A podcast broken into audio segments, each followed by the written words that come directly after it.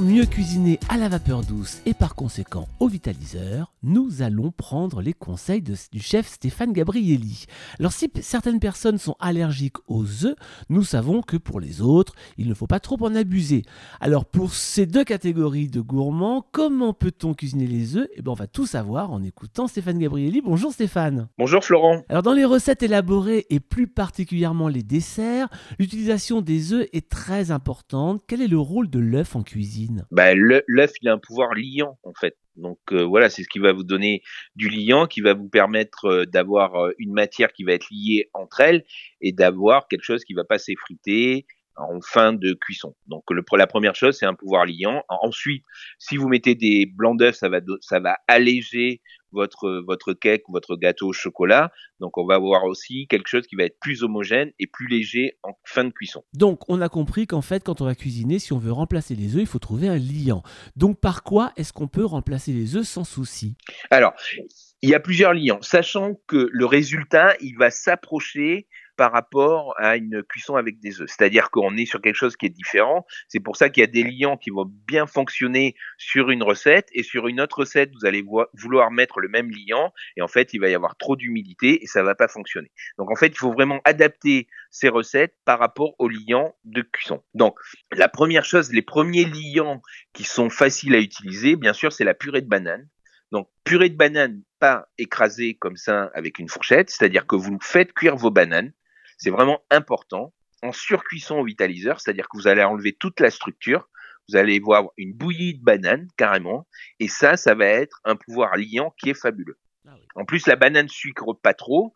Donc voilà, donc euh, sur un exemple, si par exemple sur euh, un gâteau vous avez deux ou trois œufs, vous prenez une banane et vous la faites cuire et vous essayez d'avoir ce pouvoir liant avec la banane. Et vous n'aurez pas forcément le goût de banane. Je fais un petit fondant au chocolat sans farine où je lis à la banane pour euh, avoir quelque chose qui est cuit sans le goût de banane. Ça, c'est le premier. Ensuite, on a la compote de pommes. Donc, c'est un très bon liant. Le problème, c'est qu'on va ajouter de l'humidité.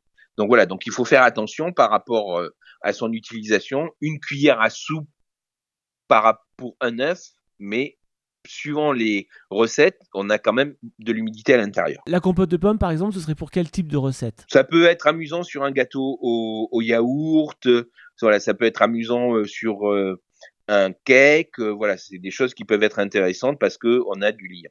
Ensuite, vous avez les graines de chia et les graines de lin, c'est-à-dire environ 45 grammes de graines de lin et 7 grammes de graines de chia. On vient ajouter 3 cuillères à soupe d'eau. On laisse reposer ensemble. Et là, vous, vous avez après le mélange, vous avez un mélange qui, vous, qui correspond à un œuf environ. Donc là, pareil, dans un gâteau par exemple? Oui, voilà, et après vous l'ajoutez dans un gâteau au chocolat, euh, dans un cake, euh, dans un gâteau à la pomme. euh, Voilà, c'est un pouvoir, c'est un pouvoir liant. Et alors donc là, on n'aura pas de goût supplémentaire. Est-ce qu'on aura une texture? Parce que la graine de chat, c'est quand même une texture un peu gélatineuse. Oui, on va avoir une texture qui va être un peu en bouche. On va la ressentir un peu ce côté gélatineux. Ça, on va l'avoir. Alors si on n'aime pas le côté gélatineux, est-ce qu'il y a d'autres solutions? Oui, alors après vous avez euh, l'amidon de pomme de terre. Mhm. Donc ça c'est ça c'est intéressant. Vous avez l'amidon de tapioca aussi. C'est ça permet d'être des liants bien sûr sans gluten.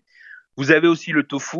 On peut lier euh, un œuf, c'est environ euh, 60 grammes de tofu. Donc ça a aussi un pouvoir liant. Alors on prend du tofu soyeux par exemple? Oui, voilà du tofu soyeux et euh, voilà vous le mettez à la place d'un d'un œuf et ça a aussi un pouvoir liant par rapport à votre préparation. Et on a aussi euh, l'arrowroot, donc voilà qui est une racine et aussi qui a un pouvoir liant par rapport à votre préparation. Quid de Stéphane Gabrielli de la farine de lupin?